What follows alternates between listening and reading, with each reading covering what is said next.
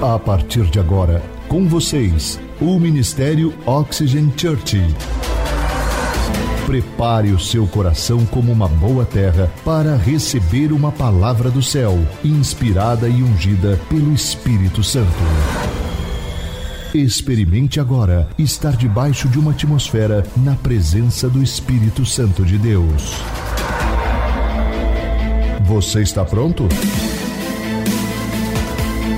Então prepare-se, porque a palavra chegou. Sabe, eu quero começar contando um negócio para vocês. Eu não sei se era assim com vocês, mas na minha época de escola, houve uma época que eu gostaria de ser um atleta. Né? E aí, eu, eu era uma pessoa ruim no futebol, essa é a verdade. E aí acontece, eu era aquele menino, para você entender, que quando ficava na fila, aí começava, vamos escolher o time, vamos lá. E, e os dois caras, os melhores, escolher o time, né? E aí ficava, fulano, fulano, fulano, fulano, fulano. Quando chegava a minha vez, não, já completou o time. Como assim? E aí eu comecei a pensar, lembrar dessa época, e eu lembrei que quando tinha um campeonatinho na escola, todo mundo ganhava medalha. Não tinha primeiro, não tinha segundo, não tinha terceiro, porque o importante era participar. Vocês já ouviram isso? Diga, o importante é participar. Isso. E aí, conforme eu fui crescendo, me tornei adolescente, e aí eu começou, o nível de campeonato começou a mudar. E aí, realmente, quem ganhava, primeiro, segundo, terceiro lugar, é quem tinha mais dedicação. Eu comecei a perceber que em um campeonato, seja de futebol ou de artes marciais, quem ganhava era aquele mais dedicado. Mas aí eu comecei a perceber algo, um detalhe importante, que para você se tornar um profissional, como atleta, seja em qualquer área, em qualquer esporte, você não precisa só de dedicação. Você precisa muito mais do que dedicação, você precisa se separar para aquilo e se dedicar àquilo, ter foco naquilo. Você precisa ter uma alta performance. E é justamente nesse tempo que há uma separação dos bons dos melhores. Existe uma diferença. E o que torna alguém o melhor de todos em um campeonato é o foco dele, é aquela excelência com que ele se dedica àquilo. Por isso que o título da mensagem de hoje é: Primeiro não é o segundo. Diga comigo, primeiro não é o segundo. Como nós estamos em uma série de mensagens sobre generosidade, hoje nós estamos caminhando para a antepenúltima mensagem, nós temos mais dois domingos que nós vamos falar sobre generosidade e vamos começar uma outra série de mensagens. Nós queríamos tratar esse assunto porque eu acredito que é importante porque é sobre o nosso coração. E hoje eu estou falando para vocês para verdadeiros jogadores e não para aqueles que só vestem uma camisa de um time. Porque existe uma diferença quando você veste uma camiseta, por exemplo, um torcedor ele veste uma camiseta do time, por exemplo, do Palmeiras. Isso não quer dizer, por mais que ele fique rouco gritando, que ele é um jogador profissional, sim ou não? Uma camiseta não te torna um jogador profissional, mas a sua performance dita se você é um jogador profissional. Tem alguém comigo aqui hoje? Por quê? Porque é a prática, na hora do vamos ver, na hora do jogo, eu mostro se eu sou profissional ou se eu sou apenas um jogador. Então, vestir uma camisa não te torna um jogador profissional, a sua performance te torna um jogador profissional. Ou seja, é a sua prática, é a sua performance. Então, não basta eu falar que eu sou um cristão, eu preciso viver como um cristão. Não basta eu dizer que eu sou um seguidor de Jesus, eu preciso viver como um seguidor de Jesus, porque a minha performance determina quem eu sou. E hoje eu estou falando para uma igreja, a nossa igreja, que é a família Oxygen, que não vai apenas ser um torcedor, mas para aqueles que vão amarrar a chuteira e entrar no jogo. Diga comigo assim: eu estou em jogo. Não, mas se você está em jogo, diga forte: eu estou em jogo. Eu não estou apenas pregando uma mensagem qualquer para vocês hoje, não estou falando de dinheiro, mas é tudo sobre princípio e coração. Por exemplo, herdeiros. Quando você vê um herdeiro, que alguém herda de alguém uma herança, o que, que você percebe? Que muitos deles não conseguem manter aqueles tesouros, ou aquela riqueza por um longo tempo. Por quê? Porque eles não têm os mesmos princípios e a mesma performance dos seus pais que fizeram com que eles construíssem aquela riqueza. O que te mantém construir algo e manter algo são os princípios e a sua performance. Por isso que eu digo que a camisa de um time não torna profissional, mas a sua performance em jogo. É como a mentalidade de alguém que tem performance. Eu estava estudando eu sempre estudo pessoas de alta performance e recentemente eu estava assistindo alguns documentários sobre dois jogadores de basquete, o Stephen Curry e o Kobe Bryant. Para mim, Stephen Curry é um dos melhores arremessadores de três pontos para mim. Não sei se você concorda comigo, mas está tudo bem se você não concordar também. Mas eu estava estudando esses dois caras e para mim são um dos melhores jogadores de basquete que são e fazem a diferença. E eu estava descobrindo uma coisa sobre eles interessante, que eles praticam um arremesso várias vezes. E eu comecei a pensar que quando o Curry, como é um cara bom, excelente, quando ele ganha um campeonato, ele ganha um troféu, ele não deixa de praticar. Ele vai lá e ele repete. E ele ganha um campeonato e ele vai lá e ele repete. E ele ganha outro campeonato, ele vai lá e ele repete. E eles falaram que o poder da repetição te leva a ser um profissional. E está cheio de cristão que não gosta que se repete um princípio dentro da igreja. Deixa eu te falar uma coisa, é porque você não entendeu que a alta performance vem da repetição. É você praticar aquilo regularmente, constantemente. A constância te leva a resultados extraordinários. Eles sabem o que vem primeiro. E quando eles estão num treinamento, numa fase de treinamento, não adianta você chamar eles para sair, não adianta você falar outra coisa, porque eles sabem o que vem primeiro. Eles sabem o que vem primeiro. Se Deus for o primeiro na sua vida, tudo irá bem. Agora, se Ele não for o primeiro na sua vida, com certeza, nada irá bem na sua vida. O casamento não vai bem, a saúde não irá bem, o seu ministério não vai bem, tudo que você faz não vai bem. Por quê? Porque Deus não é o primeiro. Então, é um princípio muito importante para que você, você deseja ter uma vida abundante, você precisa entender: Deus precisa ser o primeiro em minha vida. Muitas pessoas, por, por exemplo, poderiam falar assim: Pastor, Deus é primeiro em minha vida. Aí eu falava: Ah, é? Então mostra para mim o seu extrato bancário. Eu te diria, se você, se Deus é o primeiro na sua vida. Por que, que eu digo isso? Porque Lucas capítulo 12, versículo 34 diz assim: ó, Porque onde estiver o seu tesouro, ali estará também o vosso. É claro, é óbvio. Então eu sei que talvez você gostaria que não fosse assim. Talvez você fale assim: não, pastor, eu quero que Deus seja o primeiro na minha vida. E como seu pastor, eu estou preocupado em que você entenda esse princípio para que faça a diferença na sua vida. Por isso, me permita compartilhar alguns princípios com você. Eu quero ler com você, abra o seu celular, o aplicativo do seu celular, ou a sua Bíblia, em 1 Reis, capítulo 17, versículo de número 9 a seguir. Esse texto havia, estava havendo uma recessão econômica em Israel, havia uma fome naquele país pois ficaram três anos e meio sem chuva. E alguns teólogos dizem que essa história, alguns estudiosos da Bíblia dizem que esse fato que vamos ler aqui aconteceu entre seis meses a um ano e meio. Ok? Mais ou menos isso para você entender o que estava acontecendo no país. Vamos lá, diz assim, ó, versículo 9: E ele foi, e quando chegou à porta da cidade, encontrou uma viúva que estava colhendo gravetos. Ele a chamou e perguntou: Pode me trazer um pouco de água numa jarra para eu beber? Enquanto ela ia buscar a água, ele gritou: Ei, por favor, traga também um pedaço de pão. Mas ela respondeu: Juro pelo nome do Senhor, o teu Deus, que não tenho nenhum pedaço de pão, só apenas um punhado de farinha num jarro e um pouco de azeite na botija. Eu estou colhendo uns dois gravetos para levar uma para casa e preparar uma refeição para mim, para o meu filho, para que comamos e depois morramos. Vá imediatamente para a cidade de Sarepta de Sidom e fique por lá. Então ordenei a uma viúva daquele lugar que lhe forneça comida. Elias, porém, lhe disse: Não tenha medo, vá para casa e faça o que eu disse. Mas primeiro faça um pequeno bolo para o, com o que você tem e traga para mim. E depois faça algo para você e para o seu filho. Pois assim diz o Senhor, o Deus de Israel: a farinha da vasilha não se acabará e o azeite da botija não se secará até o dia que o Senhor fizer chover sobre a terra. Ela foi e fez conforme Elias lhe dissera. E aconteceu que a comida durou muito tempo. Diga assim: durou muito tempo. Para Elias e para a mulher e sua família, pois a farinha na vasilha não se acabou e o azeite na botija não se secou, conforme a palavra do Senhor proferida pelo profeta Elias. Interessante que essa história para mim é incrível, porém, eu quero que vocês analisem algo comigo sobre essa história.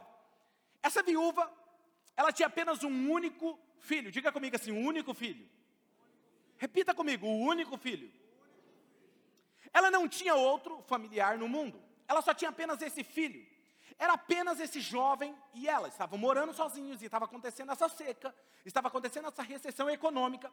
O seu marido havia morrido, estava somente ela e o seu filho. E a seca era tão grande que a situação estava difícil, estava escassa. As pessoas estavam morrendo, as pessoas estavam passando fome. Se instalou uma crise econômica naquela terra e ela só tinha uma porção de comida. O texto é claro em dizer que ela só tinha aquela porção para só somente para mais uma refeição. Diga comigo, uma única porção. Aí chega o profeta Elias, me chama a atenção nesse texto e diz: "Faz primeiro para mim. Parece que não tem nenhum sentido. A Bíblia não fala sobre isso, mas eu me pergunto quando ela deu a volta para ir para sua casa, ela deve ter pensado: mano, esse cara é louco. Se esse profeta está louco, a última vez que eu ouvi falar dele, ele estava vivendo em cavernas, no escuro. Ele deu um sumiço. Quem é esse cara? Ele deve estar com problema de cabeça. E aí, quando ela está indo pensando isso, ele fala assim: faz uma porção e faz primeiro para mim. Para você entender o que eu estou querendo dizer, às vezes eu me pergunto, por exemplo, o que, as pessoas pensariam se nós estivéssemos vivendo um momento de escassez na cidade de Marília, ou no nosso estado, as pessoas estivessem passando fome e eu viesse para você e falasse assim: ei, Deus está mandando você primeiro separar os 10% daquilo que você ganha e dar a Deus na casa de Deus como dízimo ao Senhor, e não vai faltar para você o sustento. Com certeza muitos de vocês falariam assim: Pastor Claudinei está louco? Como fazer um negócio desse? Se eu fizer isso, eu sei que eu tenho que dar minha, o meu melhor para Deus, mas nesse momento não dá. Por quê? Deus vai entender. Pega, pega isso, pega isso, pega isso, pega isso. Deus vai entender. Quando a pessoa pensa desse jeito, ela acha, ela acredita que ela está fazendo algo para Deus. Ela não entende que quando Deus fala para ela dar, Deus está ensinando e fazendo algo por ela. Vou te provar na Bíblia. E é isso que aqui nós estamos observando. Veja, em momentos de crise e escassez, é o melhor momento para colocar Deus em primeiro lugar na sua vida.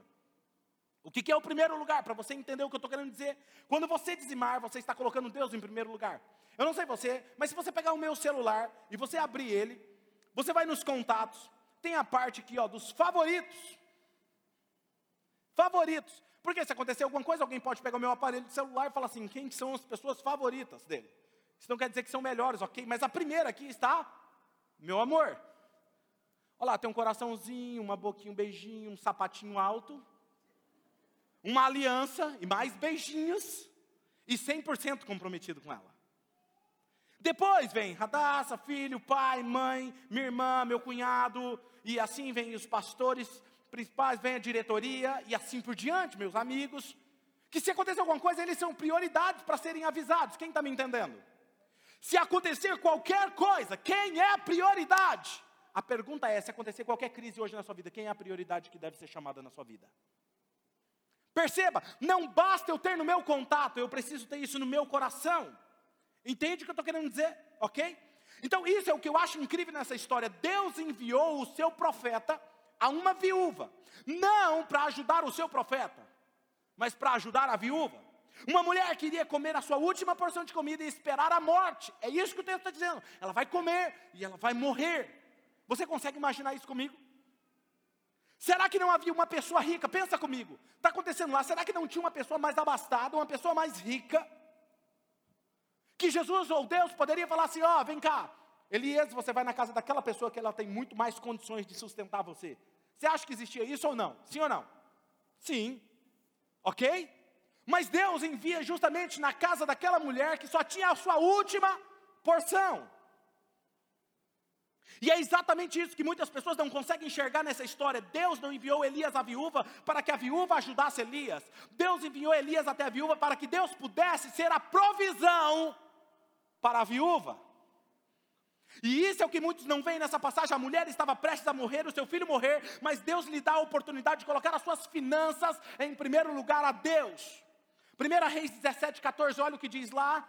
Pois assim diz o Senhor, o Deus de Israel: a farinha da vasilha não se acabará, o azeite da botija não se secará, até o dia em que o Senhor Jesus fizer chover sobre a terra. O Senhor Deus Deus pegou a porção que ela tinha, a única porção de suas mãos, e transformou a sentença de morte em algo para ser celebrado. Deus é o único que tem poder de pegar aquilo que é a sua única porção, sentença de morte sobre a sua vida, e fazer ser um motivo de alegria e de celebração. Simplesmente porque ela colocou Deus em primeiro lugar, enquanto muitos estavam sofrendo as consequências da escassez, ela tinha a certeza de que Deus iria multiplicar o seu sustento enquanto houver escassez na terra. Deus tem a habilidade de pegar a porção que você tem e transformar em motivos de celebração.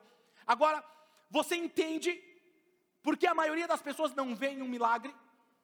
Porque elas não dão a oportunidade de Deus fazer um milagre na vida dela, porque ela sempre anda por medo e não por fé. Quando Deus fala com essa mulher, estava exigindo dela uma atitude de fé: faça primeiro para mim, depois você faz para você e para o seu filho. Exigia uma atitude de fé. Milagres não acontecem onde não tem um ambiente de fé. Um milagre nunca vem à existência em um ambiente de medo. Como espera que Deus faça um milagre em suas finanças se você não faz como Ele espera que você faça? Quando Elias chega até ela, Elias diz a ela que deveria dar primeiro a Deus. Deus estava esperando que ela tivesse o quê? Fé. Fé é confiança. Que Deus é o seu provedor. Hebreus capítulo 11, versículo 6, olha o que diz esse texto. Sem fé, leia comigo, um, dois, três. Sem fé, pois quem dele se aproxima, precisa crer. O termo aí para recompensa, ou em outras versões, galardoador, no grego é o termo mistapodotes, que significa aquele que paga o seu salário. Você sabia disso?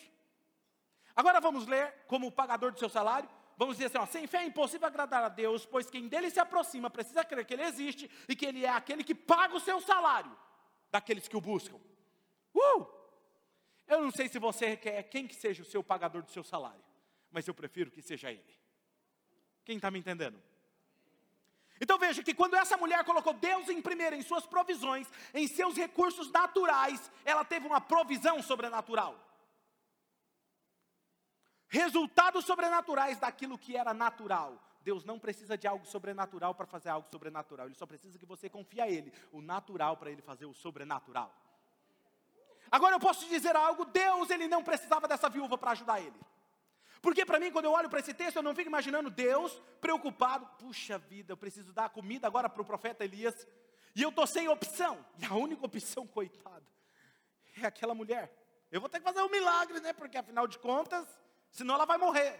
Não, Deus não, não é, não é porque ele não tinha opção. Eu vou, vou mostrar isso para você. Permita-me mostrar como Deus proveu para Elias antes da viúva e depois da viúva. Olha lá em 1 Reis 17, 6. Olha o que diz o texto. Os corvos traziam pão, repita comigo, pão e carne. De manhã e de tarde. Tá vendo? Ele não jantava, gente. Quer cuidar da saúde, evita a janta. Está aí, ó. E ele bebia água do riacho. Ok? Deus estava cuidando de Elias, sim ou não? Ele enviava os pássaros para cuidar dele, com pão e carne, de manhã e de tarde. Deus fazia com que os corvos lhe trouxessem, e isso fazia, foi antes da viúva, gente. Ok? E depois da viúva, depois que Deus fez o milagre na vida da viúva, olha como que Deus sustentou Elias. 1 Reis 19, versículo 5 e 6. Depois se deitou debaixo de uma árvore e dormiu. De repente um anjo tocou nele e disse: Levante-se e coma. Elias olhou ao redor e ali, junto à sua cabeça, havia o que, gente? Pão assado sobre brasas quentes e um jarro de água. Ele comeu e bebeu e deitou-se de novo. Eu acho que isso aí foi o primeiro pastel de Belém que nasceu. Hã? Você imagina? Deus poderia mandar um anjo. Hum pão assado no céu. Uh! Imagina aquele pão quentinho, com aquela manteiga derretida, feito em brasas, hã? pelo próprio anjo. Deus poderia continuar cuidando de Elias assim ou não? Mas por que, que ele enviou até a viúva? Porque ele era a provisão para a viúva, não era para a viúva ajudar ele. Quem está me entendendo? Então não sei se vocês perceberam, mas quando ele falou à viúva, ele disse: Traga-me uma jarra de água para beber. E depois ele disse: traga uma porção de pão. Mas isso aí é o que o anjo já fazia. Isso aí já foi o que os corvos faziam para ele. Percebe? Ou seja, Deus não precisava que a viúva fosse a fonte de provisão para Elias. Deus poderia prover para Elias de outros meios, mas porque ele escolheu a viúva, Deus queria prover para ela sobrenaturalmente. Fazer as coisas do nosso jeito traz resultados da força do nosso braço. A obediência a Deus traz resultados do céu aqui e agora. Escutem, Deus quer prover para você de forma sobrenatural. Mas faça as coisas do jeito de Deus. Honre Ele primeiro.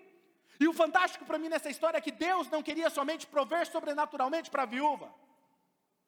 Isso aqui é sensacional. Olha o que diz o seu texto, esse texto de 1 Reis 17, 21 e 22. Porque o filho daquela viúva morre.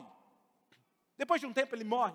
E olha o que diz o texto. Então Elias se deitou sobre o menino três vezes e clamou ao Senhor: Ó oh, Senhor meu Deus, faze voltar a vida deste menino. E o Senhor ouviu o clamor de Elias, e a vida voltou ao menino, e ele viveu.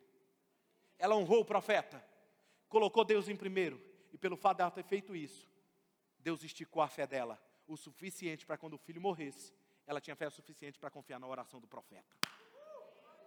Uh! Percebe? Quando a sua fé, Deus pede para você dar, para você ser generoso, Ele está trabalhando a sua fé, a sua confiança, Ele está esticando você, para que quando chegar os momentos necessários, que Ele sabe que virá, Ele vai prover para você, Ele vai ser a sua solução. Agora permita-me fazer uma pergunta: será que Deus sabia que o filho dela iria morrer, sim ou não? Percebe? Deus sabia que estava faltando algo além da porção. Era a fé dela que precisa melhorar. Então lembre-se de uma coisa: dar o dízimo. Nós já aprendemos aqui. O dízimo é uma prova, é um teste. E quando você é testado e você é aprovado e você provê para o reino de Deus primeiro, se você dá um passo de fé primeiro, você pode esperar grandes coisas que virão sobre a sua vida. Não é sobre mim, não é sobre a igreja, não é sobre o reino, é sobre o seu coração, é sobre o meu coração. O dízimo ele traz as promessas sobre a sua vida, mas especificamente ele traz duas coisas. Diga comigo: provisão e proteção. Olha o que diz em Malaquias 3, 10 e 11: diz: Trazei todos os dízimos à casa do tesouro, para que haja mantimento na minha casa, e depois fazei prova de mim nisto. Diz o Senhor dos Exércitos: Se eu não vos abrir as janelas dos céus e não derramar sobre vós uma bênção tal, até que não haja lugar suficiente para recolherdes.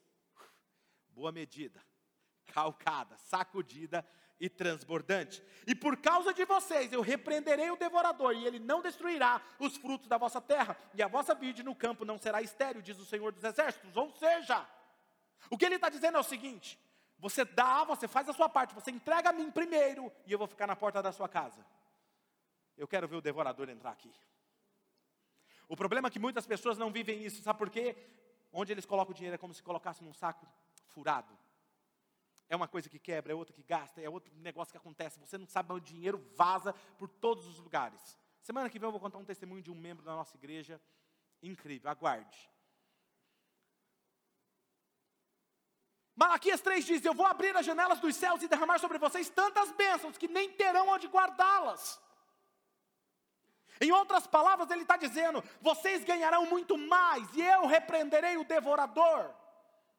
Agora vamos ser sinceros, porque alguns ficam pensando nesse momento assim, porque alguns não obedecem esse princípio, e está tudo bem para mim, não tem problema. Mas está na Bíblia, mas mesmo assim eles não fazem, por que não? Sabe, eu não estou criticando vocês, não, de jeito nenhum, eu não estou criticando quem não faz. Eu estou apenas perguntando, porque é humano guardar, é humano querer economizar, é humano ter medo. Ok? Lembre-se que a Bíblia nos ensina a caminhar por fé, e sem fé é impossível agradar a Deus. É necessário fé para dar primeiro a Deus. E quando ele fala de ser o primeiro, não é primeiro o boleto, não é primeiro pagar as dívidas. Ele está falando, ó, separa os seus 10% primeiro. Não é os últimos 10% se sobrar. Percebe? Tem gente que não sabia disso, mas é um princípio. Ele diz: dê primeiro. E dar primeiro requer fé. E Deus abençoa os 90% para que você viva algo extraordinário. Agora eu quero ir com vocês, porque eu quero estudar um, um princípio com vocês sobre isso, lá em Gênesis capítulo 4. Vá comigo lá em Gênesis capítulo 4, versículo 1 a seguir, nos conta a história desse princípio de dar a Deus em primeiro lugar. Olha o que diz esse texto. Adão teve relações com Eva, sua mulher, e ela engravidou e deu à luz Caim. Diga comigo, Caim. Disse ela: Com auxílio do Senhor eu tive um filho homem. Voltou a dar à luz e desta vez teve Abel, irmão dele. Abel tornou-se pastor de ovelhas e Caim, agricultor. Passado algum tempo, Caim trouxe do fruto da terra uma oferta. Presta atenção nisso. Caim trouxe do fruto da terra uma oferta ao Senhor. Abel, por sua vez, trouxe o quê? As partes gordas das primeiras crias do seu rebanho. O Senhor aceitou com agrado Abel e a sua oferta, mas não aceitou Caim e sua oferta. Por isso Caim se enfureceu e o seu rosto se transtornou. O Senhor disse a Caim: Por que, que você está furioso? Porque se transtornou o seu rosto? Se você fizer o bem, não será aceito. Mas se não fizer, saiba que o pecado ameaça a porta, ele deseja conquistá-lo, mas você não deve do deixar dominá-lo. Disse, porém, Caim: Disse, porém, Caim a seu irmão Abel: Vamos para o campo. Quando estavam lá, Caim atacou o seu irmão Abel e o matou. A pergunta que muitos fazem aqui nesse texto é: por que, que Deus aceitou a oferta de Abel e não aceitou a de Caim? Abel trouxe a parte melhor das suas primeiras crias do rebanho. Já Caim não trouxe a melhor parte, nem a primícia. Veja, versículo 3 e 4. Passando algum tempo, Caim trouxe do fruto da terra uma oferta ao Senhor. A pergunta é: por que que Caim não trouxe as primícias? Primeira coisa que eu quero te ensinar: o coração de Caim. Pastor, mas como eu vou saber o que se passava no coração de Caim? A Bíblia fala sobre isso. A primeira coisa que nós precisamos entender é o que a Bíblia fala sobre o coração dele. Lá no livro de Judas, Judas não tem vários capítulos, tem um capítulo só, então é Judas, versículo 11, olha o que diz nesse texto. Ai deles, pois seguiram o caminho de Caim, buscando o lucro. Caíram no erro de Balaão e foram destruídos na rebelião de Corá. Observe que fala do caminho de Caim, lucro e rebelião. Diga comigo, lucro e rebelião. Agora eu vou dizer por que não dizimamos. Por que, que nós não damos a Deus o que é de Deus? Se você tem dificuldade em fazer, não tem problema. Não sou daqueles que condenam, mas vamos observar por que, que não fazem. O que, que se passa no coração? O que impede que você obedeça e dê e sejam abençoados. O que nos impede de dar primeiro a Deus é o lucro e a rebelião. Por quê? Porque nós queremos mais. E nós não iremos ceder. Não, nós não vamos ceder. Eu dou quando eu quero e como eu quero e quanto eu quero. Foi o que fez Caim. E eu creio que não era a primeira vez que eles estavam ofertando ao Senhor, porque eles já eram adultos, eles não eram crianças, eles haviam visto o seu pai fazer isso. Abel já tinha oferecido isso várias vezes a Deus. Gênesis 4:3, olha o que diz: Passado algum tempo, Caim trouxe do fruto da terra uma oferta ao Senhor. Veja o coração de Caim. O que ele está dizendo é: Eu trago uma oferta quando eu quero e quanto eu quero. Percebe? Você não sabe quantas pessoas têm me dito isso de diversas formas. Às vezes as pessoas vêm em mim e falam assim, pastor, eu não dou o dízimo, mas eu dou uma oferta. E eu já expliquei para vocês que oferta não é dízimo, é uma parte do dízimo. Ah, mas eu, eu dou, pastor, aquilo quando eu sinto, eu, o que eu sinto no meu coração eu dou. Deixa eu te fazer uma pergunta. Você ama a sua esposa ou você é comprometido com a sua esposa só o quanto você sente? Hã? Não, eu vou no mercado. Chego lá, não, eu estou sentindo de pagar menos. Eu vou levar isso aqui, mas eu estou sentindo de pagar menos, então vou pagar só o quanto eu sinto. Hã? O que, que o segurança vai dizer? Vamos conversar ali no canto? Hã? Mas olha só, são coisas naturais e óbvias para nós, mas a gente não leva isso a sério. Sabe por quê? Porque a gente acha que Deus não existe. Quando você age dessa forma, você está tendo, ignorando a presença de Deus real. E depois você fala, eu acredito em Deus. Sabe por que você fica na dúvida, no meio da tormenta, no meio das dificuldades? Que Deus vai te socorrer? Porque você, nesses momentos que você precisa ter certeza que Deus está, você não tem. Agora era a hora que você podia falar assim, ai, ai, ai, está valendo também. Vamos supor que Caim não soubesse. Não, mas Caim não sabia. É? Deus mesmo fala com ele. Olha isso. Versículo 6. O Senhor disse a Caim: Por que você está furioso, Caim? Por que transtornou o seu rosto? Se você fizer o que é certo, será que eu também não vou aceitar o que você está fazendo? Em outras palavras, você não está fazendo o que é certo. Faz o seguinte: o pecado está à porta do seu coração. Vai lá, se arrepende e não deixa ele dominá-lo. Deus deu oportunidade para ele. Sabe o que ele faz? Em vez de ele obedecer, ele vai lá e se torna um assassino. Ele culpou Abel por sua oferta não ser aceita. E não é isso que muitas vezes é o que as pessoas fazem, é o coração de Caim. Ele culpa as pessoas porque as coisas vão mal na vida dele, mas ele não obedece a Deus. Ele culpa as pessoas do governo, mas ele olha e fala assim: Deus, eu dou quando eu quero, como eu quero, como eu faço. Enquanto na verdade a Bíblia diz que nós devemos dar primeiro a Deus os 10%, veja o que a Bíblia diz, Provérbios 19, 3. É a insensatez do homem que arruina a sua vida, mas o seu coração se ira contra o Senhor. É a Bíblia que está dizendo. Resumindo, vamos dar os primeiros frutos ao Senhor. É isso que ele está falando. Provérbios capítulo 3, versículo 9 e 10. Honre o Senhor com uma parte dos seus ganhos. É isso que está escrito? Leia comigo então em alto bom som, vamos lá? Um, dois, três. Honre o Senhor com todos e com os primeiros frutos de todas as suas plantações. Os seus celeiros ficarão como? Plenamente cheios e os seus barris transbordarão de vinho. Veja que isso fala do coração. Êxodo 23, 19, a parte A diz assim: Traga ao santuário do Senhor, o seu Deus, o melhor dos primeiros frutos das suas colheitas. Isso responde onde você deve levar o dízimo: na casa do Senhor, que é aqui, na igreja. Ah, mas eu não posso dar na filantropia, eu não posso ajudar quem está carente. Eu já falei isso para vocês, isso é bom e bonito. Eu faço isso. Mas isso é oferta. Isso é oferta. A minha esposa, às vezes, ela sabe que eu faço isso. Às vezes ela fala assim, amor, que tal você só me avisar quando você vai dar oferta para alguém? Só para mim, porque eu estou contabilizando aqui nas nossas finanças. Aí eu vou, cadê o dinheiro? Não está aqui. Ah, então é que eu dei. Esses dias aconteceu isso. Ela estava fazendo, fechando, não estava fechando a conta. Ela falou assim, tem uma coisa errada aqui. É que eu dei. Ela falou assim, que tal você me falar? Falei, bom, pois é, preciso melhorar minha comunicação, né? Segunda coisa, o coração de Abel. O coração de Abel, quero encerrar falando sobre o coração de Abel. Agora, como eu posso conhecer o coração de Abel? Hebreus capítulo 11, versículo 4. Pela fé, olha isso, Abel ofereceu a Deus um sacrifício superior ao de Caim. Por que, que, era superior? Porque pela fé ele foi reconhecido como justo, quando Deus aprovou as suas ofertas, ou seja, ofertas era mais de uma oferta, embora ele esteja morto por meio da fé, ainda fala. Abel era um homem de fé, ele tinha uma atitude de fé. Pela fé ele ofereceu, requer fé dar primeiro a Deus o que é de Deus e confiar que Deus vai abençoar os 90%. Veja só, quando você coloca Deus, o reino dele em primeiro, você verá o que ele fará em sua vida. Olha o que Deus ele pediu primeiro o primogênito filho de Abraão.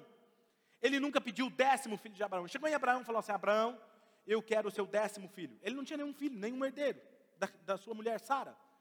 Era o primeiro, Isaac. Aí ele chega assim: ó, negócio é seguinte, Abraão, quando você tiver o décimo, dá ele para mim. Não. Ele chega e fala assim: eu quero o seu primeiro. Hum. Diga assim: o único filho. Não toque no rapaz, disse o anjo, não lhe faça mal. Agora eu sei que você teme a Deus, porque não me negou o seu filho, o seu único filho. Deixa eu contar algo para vocês que aconteceu na nossa igreja. Lá no início da nossa igreja, nós estávamos ministrando uma série sobre generosidade, sobre vida abundante, e estávamos falando sobre ofertas e tal. E um casal me procurou em um dos finais do culto e eu, sempre quando alguém vem me falar alguma coisa, eu contei outro dia para vocês sobre um instrumento que alguém doou aqui, e eu fiz a mesma coisa. Mas na época a pessoa falou, pastor, veio chorando, falou assim: Nós sentimos no nosso coração, Deus nos pediu todas as nossas economias. E nós fizemos um cheque, e está aqui, nós queremos entregar todas as nossas economias. Na hora eu olhei, chocado com aquela atitude no coração. Deus falou assim: agradece, rasga o cheque e devolve o cheque rasgado porque agora eu sei que eles confiam em mim.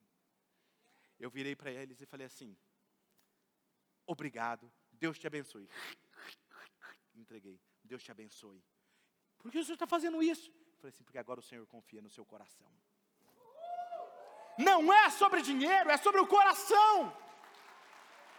Percebe? Mateus 6,33 diz: busquem, pois, em o quê? O que está acontecendo? Vamos lá, busquem primeiro.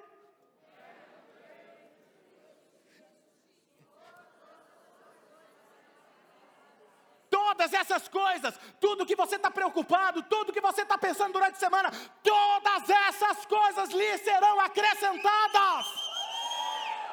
Uau, isso é sensacional!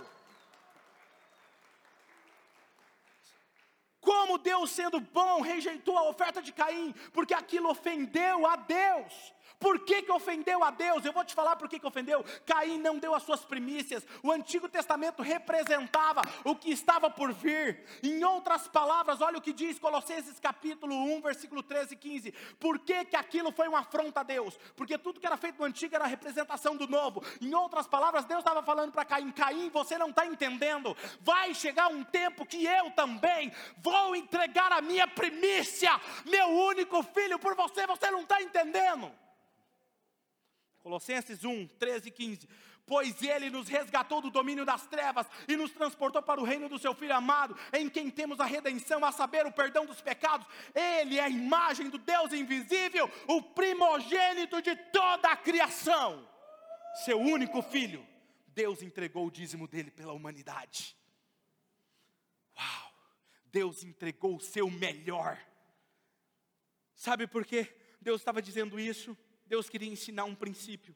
Nós nascemos impuros, precisávamos ser redimidos e Jesus ofereceu-se puro em nosso lugar. João 3,16: Porque Deus amou tanto o mundo que deu o seu único filho, para que todo que nele crê não pereça, mas tenha vida eterna. Se Deus nos deu o seu maior e melhor presente ao mundo, se Deus nos dá o melhor dele para nós, por que nós não lhe damos o nosso melhor? Por quê? Eu quero usar um exemplo agora dessas mesas, preste atenção nisso. Pode entrar. Quando você recebe algo de Deus, você dá primeiro a Deus, depois você pode ficar com seus 90%. Eu quero que você entenda isso. Quando você ganha algo, lucra alguma coisa, você, Deus só fala para você: eu quero que você entregue uma coisa, seus 10%. E depois você pode fazer o que você quiser. Os outros 90% você pode fazer o que você quiser. Sabe o que você pode fazer? Você pode pagar umas férias para sua família, você pode reformar a sua casa, você pode viajar, mas eu quero que você faça algo, apenas uma coisa. Devolva primeiro o que é meu. Primeiro o que é meu. Eu só quero pedir que seja um pouquinho mais rápido agora, que eu preciso da dinâmica aqui com vocês, ok? Deus está pedindo algo para mim e para você. Fique apenas com 90. Eu quero que você observe isso. Percebe? Olha o que está acontecendo. Não é sobre ter muito. Não é sobre Deus ter muito. Quem está entendendo o processo? Uh! Vai ser incrível. Eu vou até sentar aqui já. Vou ficar até aqui, já vou. Porque, hã? Já vou até preparar aqui para me receber a bênção do Senhor. O que, que vocês acham? Só não pisa no meu pé. Rapidinho. Olha lá. Quem está entendendo o que Deus está falando com você? Não é sobre o quanto você faz. Aí, começou a desabar as coisas. O que está acontecendo? Boa medida. Calcada. Opa! Sacudida e transbordante. Vamos repetir? Boa medida, calcada, sacudida e transbordante. Mais rápido, mais rápido, mais rápido, mais rápido, porque os anjos são rápidos. Hã? Deus faz isso com você. Eu não sei, talvez você entrou aqui em busca de uma resposta de Deus. E Deus está te dando a resposta. Eu só quero que apenas você dê o que é meu. Não é sobre eu ter muito. Olha lá. Hã? Pode deixar cair aqui, olha aqui, ó. Se não cair na minha cabeça.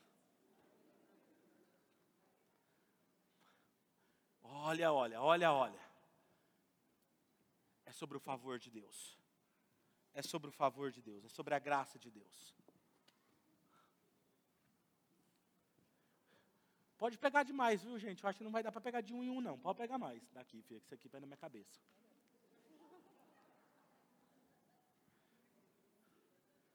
Pode pegar demais, viu?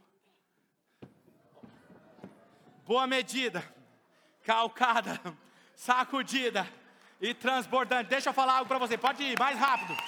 Deixa eu falar algo para você. É isso que vai acontecer na sua conta bancária, é isso que vai acontecer na sua vida. Quando você coloca Deus em primeiro, Ele vai transbordar. Amém? Diga assim: Eu creio, eu recebo, e assim será. Diga: Eu creio, eu recebo, e assim será. Uh! Overflow. Não é sobre mim, é sobre Ele, é sobre confiar nele. Eu quero que você entenda isso. Vai, vai, filho, venha, venha, venha. Deixa Jesus usar a vida de vocês. Daqui, ó, daqui. Pode derramar aqui. Vem cá, aqui na frente, aqui na frente. Pode trazer aqui na frente, não tem problema não. A boa medida calca. Olha só o tanto. Dá para fazer aqui um avocado. Olha aí. Traz aqui, traz aqui, aqui na frente, aqui na frente, aqui na frente. Isso, deixa tudo aqui na frente. Isso. Isso. Obrigado. Quem está entendendo?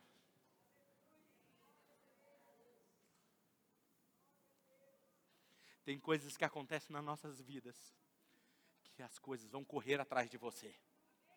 A Bíblia fala que a bênção corre atrás de você. Você não precisa correr atrás da bênção. Você só precisa fazer o que Deus mandou você fazer. Corre, filho. Dá para Deus o que é de Deus.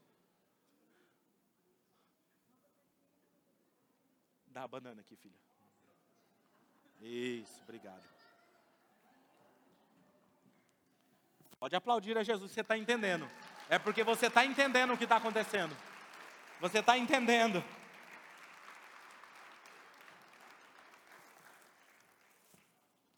E aí começa a ter muito.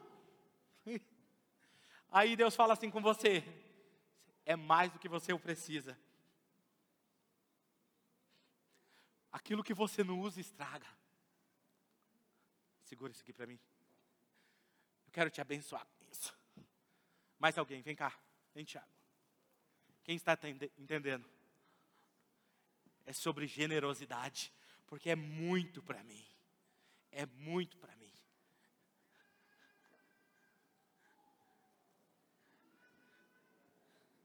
Quem está entendendo o que Deus está mandando você fazer?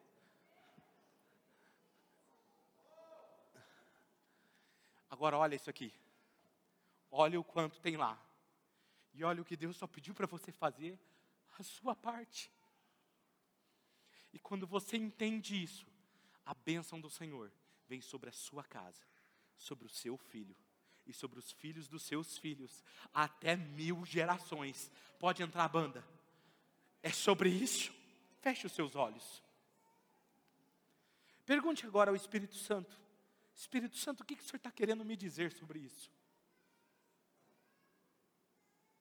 O que, que o Senhor está querendo me ensinar sobre isso? O que, que o Senhor quer que eu faça? Por que, que a minha vida está assim? Onde o Senhor quer me levar? Eu quero que você saiba de algo, eu não digo isso para prover para a nossa igreja, porque Deus já provê de forma sobrenatural nessa casa. Toda essa estrutura que você vê, tudo que você vê aqui é de forma sobrenatural. Deixa eu te contar algo, rapidamente, olha para cá. Quando nós estávamos começando a nossa igreja, eu tinha um carro, um Honda Civic, um bom carro. Não era um carro do ano ainda, mas faltava dois anos para ser um carro atual. Mas era um bom carro. E um dia Deus falou assim comigo: Eu quero que você dê o seu carro. Eu falei, mas eu não tenho outro carro. Ele falou, pois é, o carro não é meu. Porque um dia eu orei e falei que tudo que eu tinha era dele. Ele falou, eu quero que você me dê seu carro. Chamei a minha esposa, chamei meus filhos e conversei com eles. E eles falaram, se Deus mandou, nós estamos dispostos a isso. Eu imaginei, vamos obedecer a Deus. Eu imaginava que na semana seguinte, duas semanas, Deus iria me surpreender com um carro novo. E eu dei o carro começamos a andar a pé. Eu lembro que minha mãe falava: Filho, mas por que você fez isso? E eu falava, porque Deus me mandou. E eu era o pastor da Oxygen Church, com membros que tinham carros, ótimos carros, chegando no estacionamento. E eu, irmão, você pode passar em casa e me dar uma carona? Vários de vocês me deram caronas. Outros, pastor, fica com meu carro esse final de semana. Deus te abençoe, irmã. Outros deixavam o carro, não, pastor, o senhor pode ficar com esse carro aí, pode usar ele. E nós achava que ia ficar um. Passou um mês, dois meses, seis meses. Falei, Deus, o senhor esqueceu? O senhor tem certeza que o senhor falou comigo, né? Eu não lembro exatamente, mas eu acho que nós ficamos mais de um ano sem carro. Aí um membro da nossa igreja tinha vendido parte do som para nós, e a parte dele, do sócio dele, nós estávamos pagando. Quando chegou de pagar a parte dele, que era um alto valor, que dava para comprar um carro, ele disse, chegou para a diretoria e falou assim: a minha parte eu estou dando como oferta, e eu quero que compre um carro para o pastor. Escute. A diretoria me procurou falou: Pastor, o nosso membro falou isso, isso isso, está aqui a oferta, o senhor quer que compre um carro para o senhor? E eu falei assim: Não, se eu sou generoso, eu sou generoso, não quero. Pode entregar para a igreja. E eu não lembrava disso. Passou-se um tempo. Aí veio, a igreja começou a crescer, crescer, crescer, veio novos membros, não sabia disso. E um membro um dia, ele está aqui me ouvindo nesse momento. Ele e a esposa sentiram no coração de comprar um carro e me dar de presente. Vamos comprar um carro pastor. Aí ele me ligou, eu falei, filho, tem como você me dar carona? Ele falou, tem, pastor, vem orar na minha casa, mas eu vou te buscar, fica tranquilo. Falei, tá bom. E fui, chegando na frente da casa dele, estava o nosso carro, um laço. Ele falou, pastor, esse carro é seu. Deus mandou eu te dar. Aí eu falei, não tem como devolver, né? Naquele dia eu comecei a passar mal, deu hipoglicemia. Escute o que eu estou te falando. Essa é uma família muito abençoada. Passado alguns meses, essa mesma família, eles têm condições de comprar o carro que eles quiserem, graças a Deus por isso. Sabe o que aconteceu? Eles foram sorteados com carro zero. Escute. Glória a Deus e tal. A esposa virou assim para o esposo e falou assim: Amor, lembra o que nós fizemos? Ele falou: Lembra, amor.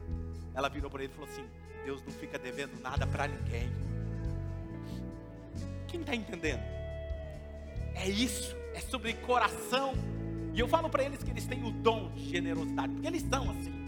E a nossa igreja é assim. Sabe o que eu quero te ensinar? É sobre o coração. É sobre o nosso coração. Eu quero que você agora que você faça dessa canção a sua oração. Você pode se colocar em pé nesse momento? E eu quero que você cante com todas as forças. Cante com todas as forças.